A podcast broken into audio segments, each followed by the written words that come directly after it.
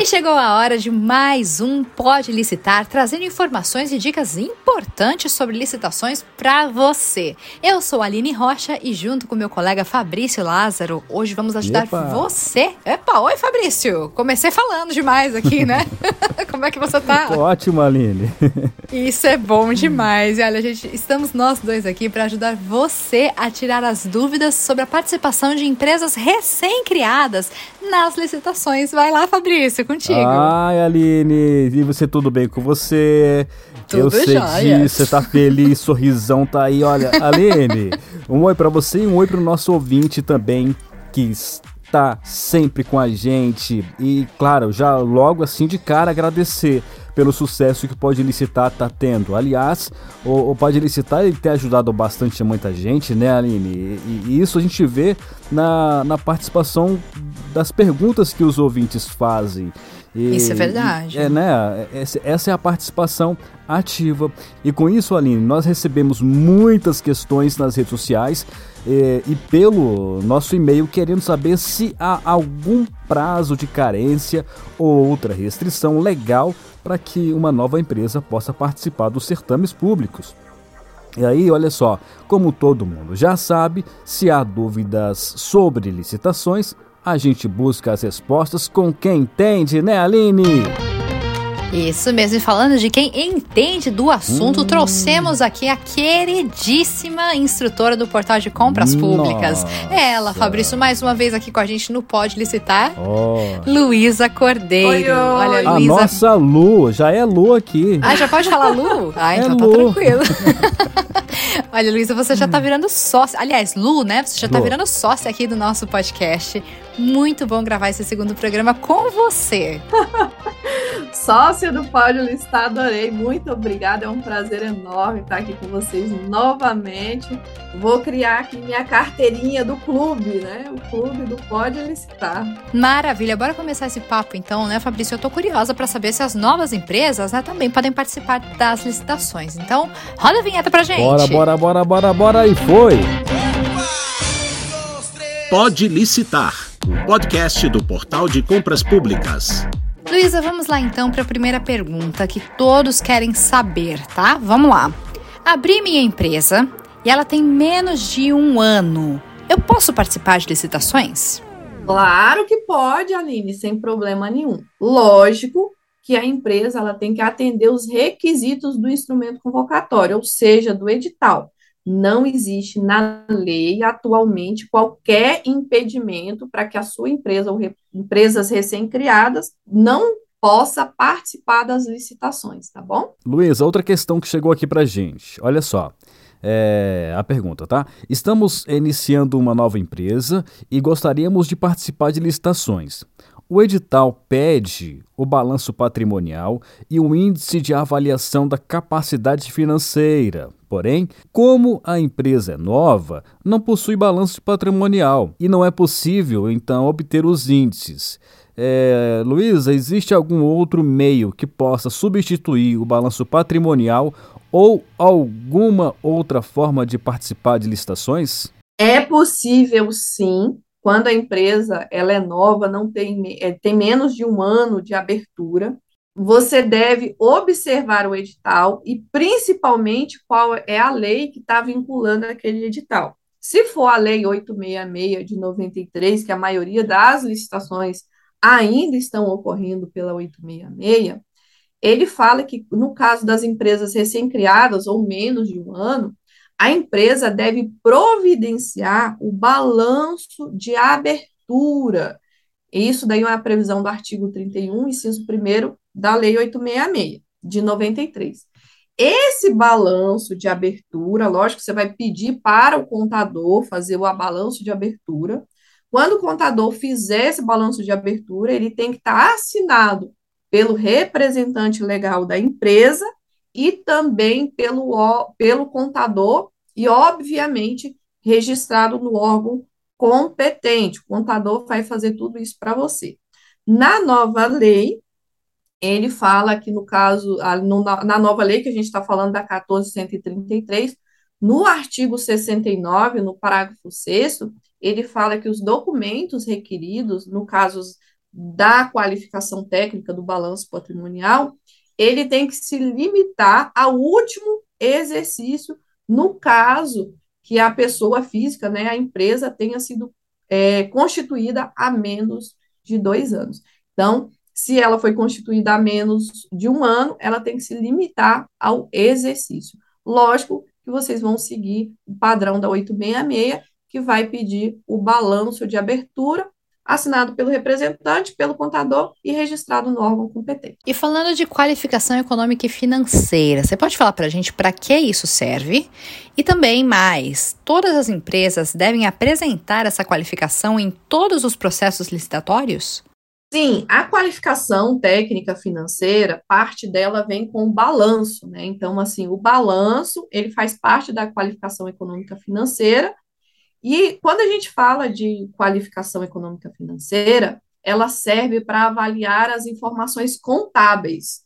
Essas informações são requeridas na fase de habilitação, naquela fase pré, é, quando está avaliando as condições da empresa. E ela tem por objetivo observar se a empresa ela tem capital social ou patrimônio líquido, ou até mesmo IS, suficiente para suportar a execução do objeto licitado pela administração pública. Isso é uma exigência e está previsto no artigo 31 da 866. Em outras palavras, falando que a qualificação econômica financeira, ela serve para prevenir que empresas aventureiras, sem qualquer responsabilidade, respaldo financeiro, possa vencer uma licitação e durante a execução do contrato ela não possuir capacidade para concluir o objeto licitado. Então, é por isso que, normalmente, a administração pede uma qualificação econômica financeira para ter segurança naquele objeto que ela está licitando e contratando. Tá. Como a empresa, Luísa, assim, recém-criada, comprova a qualificação técnica? Porque a, a qualificação técnica é um item obrigatório na fase de habilitação da empresa para uh, ah, o processo de licitação, não é? Fabrício, bem como a qualificação é, econômica financeira, que requer índices e capacidade financeira da empresa em executar, em executar o objeto, é bem parecido com a qualificação técnica, tá? Essa qualificação técnica, ela tem como objetivo ver se o licitante reúne condições técnicas necessárias para a execução é, satisfatória do objeto. Se a empresa é recém-criada, normalmente a, empresa, a administração pública vai pedir os requisitos de qualificação técnica, sendo muito comum a solicitação de atestado de capacidade técnica. E pode ser o atestado de capacidade técnica do profissional quando for obras e serviços de engenharia e da empresa quando não envolver. Lembrando que quando for obras e serviços de engenharia, pode-se solicitar o atestado da empresa, bem como do profissional que vai executar. É, já que os, o edital solicita o atestado de capacidade técnica, a empresa tem que comprovar. Lembrando que todas as empresas, elas existem as empresas existem não, perdão. Todas as empresas, elas têm que atender ao edital. Se está escrito no edital, eu tenho que atender. Eu sou uma empresa, né, que eu fui recém-criada, não tenho nenhum atestado de capacidade técnica ou declaração que comprove serviço de execução anterior, eu vou ter que procurar a, algum cliente, ou seja, o seu primeiro cliente, ele pode ser um cliente privado. Quando você é, executa qualquer tipo de serviço, você pode fazer um atestado de capacidade técnica ou uma declaração, lembrando que para a administração pública, você sempre vai ter que ter o atestado. Então, você vai procurar um ente privado, né, uma empresa privada, vai executar os serviços de forma é, idônea, todo bonitinho, vai prestar o serviço, vai emitir nota fiscal, vai ter o atestado, porque depois a administração pública pode pedir esses documentos. Então, se você é recém-criado sua empresa, busque primeiro um cliente privado, depois, aí sim, em posse do seu atestado, você pode passar para participar de editais de licitações. Lembrando que se você for fornecimento de produto ou até mesmo serviço, sempre pegue as quantidades, porque a administração pública, ela pode solicitar quantitativos, lembrando que esse quantitativos não pode ultrapassar 50%. Por exemplo, ah, eu tenho uma empresa, ela é de informática, está recém-criada, e eu forneci é, a notebooks. A administração pública vai lá e lança um edital de notebooks. Então, a administração chega lá e fala assim: olha, eu quero adquirir 100 notebooks.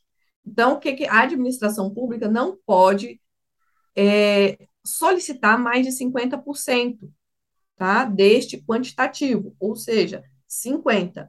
Então, a, você, a partir do momento que você tem aqueles quantitativos, eles vão servir muito. Lembrando que isso pode, você pode ter somatório também, tá? Então, você pega um pouco de um atestado, um pouco de outro, e assim vai. Bom, a minha resposta, ela ficou um pouco longa, eu só queria é, a, trazer uma alerta para vocês para tomar cuidados com atestado falso. O que, que é atestado falso? é aquele que você pede para uma empresa parceira, alguém pediu ali para uma empresa parceira assinar, porque você quer participar de uma licitação e etc. Gente, isso é crime, está previsto na lei tá, de licitações e contratos, a nova lei, e a empresa pode sofrer ali infrações ou sanções pelo órgão. Então, tomem muito cuidado nessa coisa de atestado falso, tá? E outra coisa, fiquem atentos às exigências descabidas dos órgãos, ou seja, atestado de capacidade técnica em excesso, ou, é, quando ali está muito exagerado, você pode fazer uma peça impugnatória do edital, tá bom? Agora, com base no que você acabou de comentar, Luísa, falando de situação inversa, tá? Quais são os principais fatores que podem impedir uma empresa de participar de um certame e quando uma empresa não pode participar de licitação? Olha, em tese, eu diria que qualquer empresa pode participar da licitação, desde que não tenha a identificação prévia. Por exemplo, o pregão. O pregão eu posso participar, desde que eu esteja cadastrada em uma plataforma que vai estar tá executando, né, aquele serviço, seja o portal de compras públicas e outras plataformas assim. Se eu tiver cadastrado lá, eu posso participar. Modalidade pregão, lembrando que eu estou colocando aqui como exemplo pregão, tá? Já outras modalidades, como a concorrência, não existe essa coisa de não identificação, ela vai ser identificada. Quando ela não for identificada, eu posso participar sem problema nenhum, mesmo tendo sanções que me impeça de contratar com a administração pública. Então, assim, agora, se a empresa tiver algum impeditivo, ela participa e vence, vence nos menores preços, e aí passa para avaliação do documento de habilitação, aí é que começa o problema. Então, assim, é, se você passa e você está impedido, aí você vai, ah, enfim, você vai ser desclassificado e aí você pode até sofrer mais sanções do que aquela que você já sofreu. Então, tome bastante cuidado. Participar pode, porém, contudo, todavia, portanto, não é tão simples assim. É, o que, que pode impedir uma empresa de participar, ou é, participar não, né, de contratar com a administração pública, tá?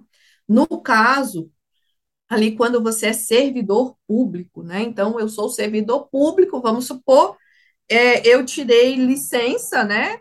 Tirei aquela licença não remunerada por X tempo e abri uma empresa ou sou sócio de uma empresa, a empresa está indo de vento em polpa, eu não posso participar das licitações onde eu sou vinculado.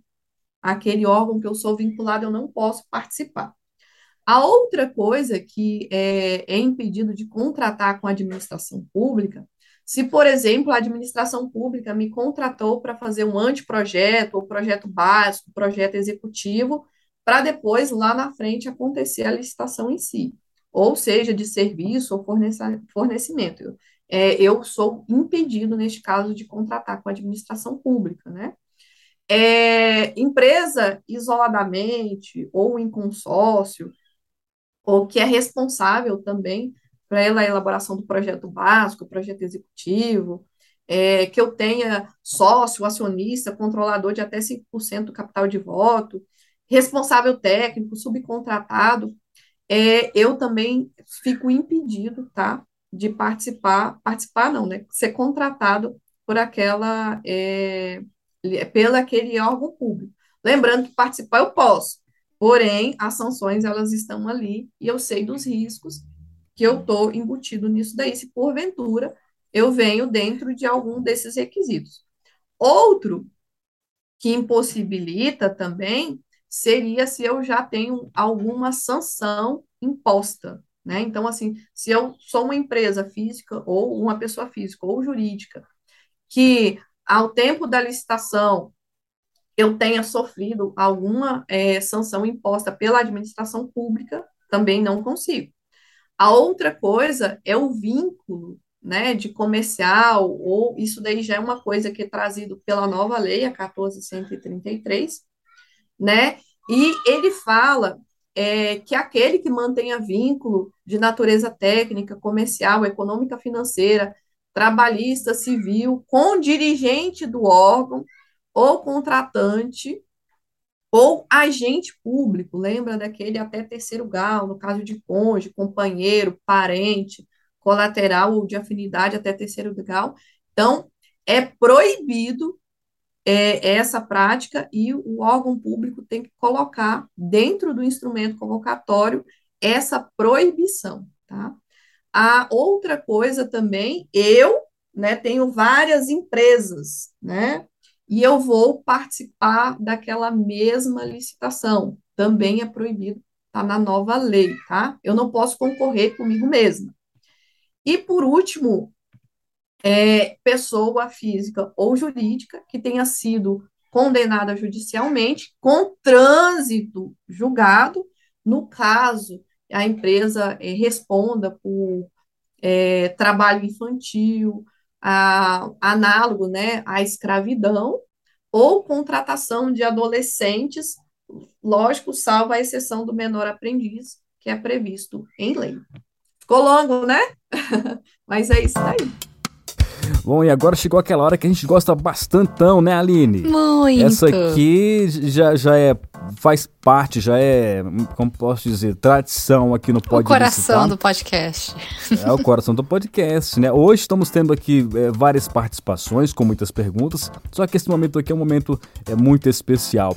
E vamos lá então responder a pergunta que chegou pelo nosso e-mail é, imprensa@portaldecompraspublicas.com.br e quem nos escreveu, Aline, foi o José Antônio Vargas de Campinas, lá no interior de São Paulo. José Antônio, você perguntou? O, o portal, portal, responde. responde. Fala aí, fornecedor. Luiz, a pergunta é a seguinte, ó. É, o José quer saber sobre restrições. Ele pergunta assim: o que é suspensão temporária em licitações? Luísa, tá contigo. Sim, claro. José Antônio, ótima sua pergunta. Então, é, antes de falar da suspensão temporária, vamos trazer a Lei 866, no artigo 86 e 87, que ele fala das sanções. As sanções, as sanções administrativas, as sanções administrativas são aquelas aplicadas ao contrato pela inexecução total ou parcial dele. Lembrando que sempre, se a empresa sofrer algum tipo de sanção, ela tem a defesa prévia, tá? Então, ela sempre pode se defender de qualquer tipo de sanção que a administração pública pode colocar. Essas sanções são advertência, multa, a suspensão temporária, que é da pergunta aí do José Antônio, a suspensão temporária trazida na 866 ele fala do impedimento de contratar com a administração até é, dois anos, né? E também a declaração de idoneidade para licitar ou contratar com a administração pública. Por outro lado, a gente traz o decreto 5.420 e o 10, ou, desculpa, a lei, perdão, a lei 10.520 de 2002 e o decreto 10.024 de 2019, que aí ele muda aqueles dois anos para até cinco anos. Então, a empresa pode sofrer sanções e pode ficar a ser, ou, né, se ficar impedida de licitar com a administração pública por até cinco anos. Quando esses casos podem ser aplicados de inexecução total ou parcial do contrato? São alguns casos, tá, que eu vou trazer aqui. Lógico que a administração pode ter outros casos, mas que casos são esses? Não assinar o contrato na, ou ata de registro de preço quando ele for convocado, dentro da validade ali da proposta, não entregar a documentação exigida no edital, apresentar documentação falsa, causar o atraso na execução do objeto do contrato, não mantiver aquela proposta, falhar na execução do contrato, fraudar a execução do contrato, comprovar-se de modo inidôneo e declarar informações falsas ou cometer fraude fiscal. Lembrando que esse tipo de sanção ou penalidade, suspensão temporárias e etc e tal, cada administração vai averiguar o fato do contrato e vai aplicar. Lembrando que essa suspensão pode ir até cinco anos de impedimento de licitar, mas não significa necessariamente que vão ser os cinco anos. Cada caso vai ser um caso diferente e a administração pode aplicar menos tempo. Então, sempre fiquem atentos com a, no contrato, né, da execução, entregue certinho, é, tenha tudo formalizado, até mesmo para depois, na, se porventura acontecer alguma coisa desse tipo, vocês tenham uma garantia é, de defesa, e aí ali vocês vão colocar todos os fatos de vocês. Por hora, é isso. Muito legal, Luiz. Olha, como sempre, né? Resposta clara, completa, do jeito que o nosso ouvinte merece. E claro, obrigada, José Antônio, por sua participação. E fica a deixa para você que está aí do outro lado ouvindo aqui o nosso bate-papo no Pode Licitar, para você enviar também suas dúvidas sobre licitação e prestação de serviços para os órgãos públicos no nosso e-mail imprensa@portaldecompraspublicas.com.br, repetindo, imprensa@portaldecompraspublicas.com.br e nossos especialistas estão ali para te responder com o maior prazer, não é mesmo, Fabrício? Demais. Agora, hum, olha só, Aline, Luísa e todo mundo. Esse episódio terminou. É já, gente. Como passou rápido, passou né? Passou muito rápido. Demais. Então, nós queremos agradecer demais aqui a participação da instrutora do Portal de Compras Públicas, Luísa Cordeiro, por todas as informações e dicas compartilhadas mais uma vez aqui com a gente. Muito obrigada, eu que agradeço vocês pelo, pela confiança, mais uma vez estar aqui com vocês. Eu vou, já vou providenciar a minha carteirinha e lembrando né, que a carteirinha aqui eu tenho prioridade. Vejo vocês no próximo, pode licitar, se Deus quiser. É isso aí, Luísa. Você já virou sócia aqui do nosso podcast, o Pode Licitar, e muito obrigada mais uma vez. Obrigada a você também que esteve presente com a gente até aqui. Continue interagindo, mandando sua dúvida, continue conversando com a gente pelas redes sociais, porque a missão do portal de compras públicas e também desse podcast é compartilhar conhecimento e te ajudar a fazer ótimos negócios. Você pode visitar no nosso site você pode nos visitar lá no site www.portaldecompraspublicas.com.br e tem as redes sociais também, né, Fabrício? Exatamente, Aline. Inclusive você que está ouvindo o podcast, sempre dá um pulinho lá nas redes sociais do Portal de Compras Públicas para deixar lá o comentário, curtir a postagem do Pode Licitar. Isso é muito legal, deixa a gente super feliz. Compartilhar também, Sem né? Sem dúvida. É isso mesmo. Olha, gente, então o podcast fica por aqui, mas a gente se vê no próximo episódio. Um abração para vocês. Fabrício, quer deixar o seu tchau? Ah, sem dúvida. Tchau, tchau, gente. Até a próxima. Você ouviu Pode Licitar, o podcast do Portal de Compras Públicas.